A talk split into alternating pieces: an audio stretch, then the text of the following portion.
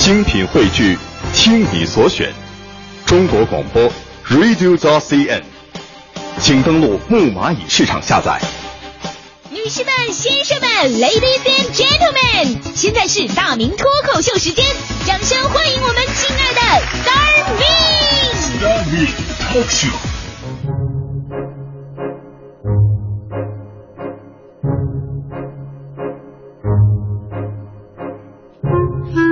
位来到今天的大明脱口秀，我是大明。我们说这人呐都有犯错误的时候，比方说我吧，我小的时候我就不太懂事儿啊，干的坏事特别的多。如今总结起来，真的是触目惊心呐。比方说拔自行车的气门芯儿，拿泥巴堵这个钥匙孔，偷吃果园的水果，偷看别人洗澡。我想想，我后怕呀！你说这当年要被人抓着，数罪并罚，我现在我都出不来啊。小孩儿啊，都都普遍的坏，不止我一个，所以我一直认为，七岁左右的小男孩是世界上最可怕的生物。为什么呢？他们有好奇心，有行动力，还有破坏力，还有万恶的未成年人保护法。而且从那个时候啊，就养成一个习惯了，就是特别不喜欢认错。所以这个世界上最难说出口的三个字，不是什么我爱你，而是对不起。这年头更是啊，我爱你更不值钱了。现在俩女的在一起开玩笑都能说：“哎，我爱你。啊”让我们老爷们儿情何以堪，无地自容。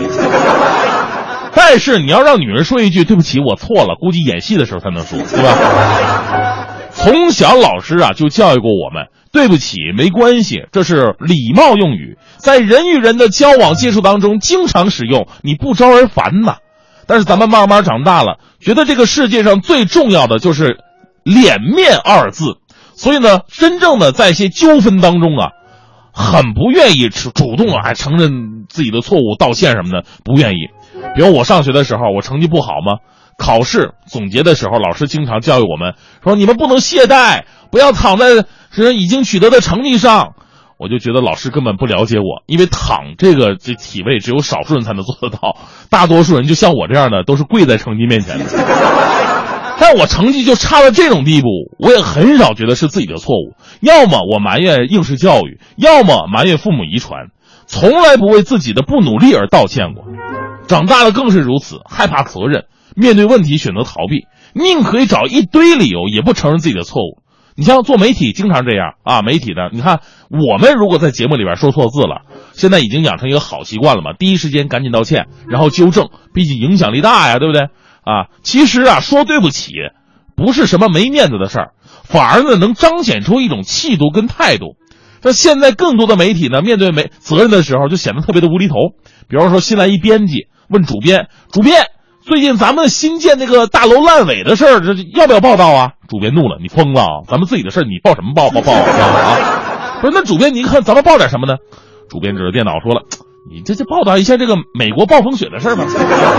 年轻人得关注世界啊，眼光放放远一点。啊，过过了两天，新编辑又来了。主编，咱们那个烂尾楼底下就坐了好几百号工人的静坐呢，说要工钱，过年回家。这这警察都来了，这事儿要不要报道？这么大？主编深深的吸了一口烟，眼睛深邃的望向前方，郑重的说。加大对美国暴风雪的报道，所以当地老百姓每天看报纸，估计都有个感受：怎么美国人民总是水深火热的呢？他承认错误真的有那么难吗？其实你只要跨出这一步，收到的往往都是称赞。昨天的《南方都市报》就报道了，说今年春节呀，杭州的方女士一一家五口人要飞去伦敦旅行。这方女士啊，上飞机之前亲手绘制了三十多张折叠的道歉卡。这为什么要这个做这个道歉卡呢？方女士是这么解释的：说自己的女儿啊是第一次坐飞机，而且才十八个月，小孩太小了，旅途十来个小时呢。这些卡片啊，就是分发给周边座位，万一自己女儿哭闹的时候可能会影响到的乘客。那考虑到飞机上还有外国乘客嘛，他们还在道歉卡上标注了中英双语。我当时看到这卡片，我以为是拼音呢。哎呀，你说人家这素质太高了。说实话，每次我坐飞机，我最怕就是旁边有小孩儿，一个是小孩太活跃了，另外一个就是飞机起降的时候气压改变，他那杀猪般的嚎叫。我就想着这帮小孩怎么这么不乖呢？我小的时候绝对不会这样。然后我小的时候没坐过飞机。那家长的这样一个小小的举动呢，真诚的道歉卡就可以化解与周围人的尴尬与摩擦。其实，真诚的道歉威力就是这么的大，即使你做错了事，别人也会原谅你。还有像这种出国游啊，我们也向外国人展现了我们中国人的素质。我们中国人不是只会写到此一游的。正所谓嘛，浪子回头金不换呢。甭管你以前干了什么样偷鸡摸狗、雁过拔毛、见不得人的勾当，只要你主动道歉，总会得到别人的原谅。我们徐强就是这样的人。我说严重了一点！我记得那是很多年前的事了。这个徐强啊，有一天就是表情特别凝重的找我们台长，主动承认他的错误。台长，我道歉。我我觉得我错了。错了，真的错，我错。太阳说：“不是强哥，你怎么了？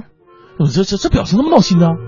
没事你说你现在态度挺好，你主动认错吧，我们组织一定会原谅你的。”强哥说：“台长，我吧，我这手脚太不干净，我太不利索了，我我也是，我我这我我是罪人，我我当时我真的是我一时冲动啊，我就我我偷了咱们台一个人的自行车。”我拿到手我就后悔，我说我怎么能偷人家东西呢？所以台长，你看那自行车现在放外面呢，我就把自行车我交给你，你你你处理吧你。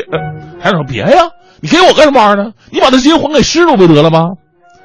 强哥说了，我已经问过失主，他不要。台长哪块还有这种失主呢？他不要，那不要更好，你就把它收下来吧，你回去做个纪念。每次看到这自行车的时候，约束一下自己的行为。强哥含着眼泪就走了。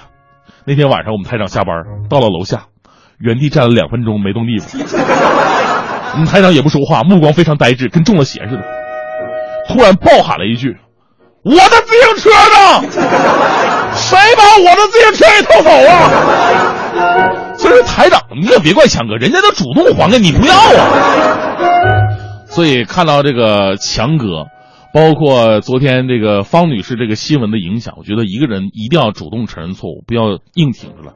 其实一直以来，我都对我们台的，就是我搭档欢欢呢，我都心存歉意。为什么这么讲？每天的节目总是在讽刺他、挖苦他，然后博得那么一点点的收听率，有意义吗？哈哈，我这哗众取宠有意义吗？结果怎么样了？欢欢今天重病，这是积劳成疾啊，这都主要是心病啊。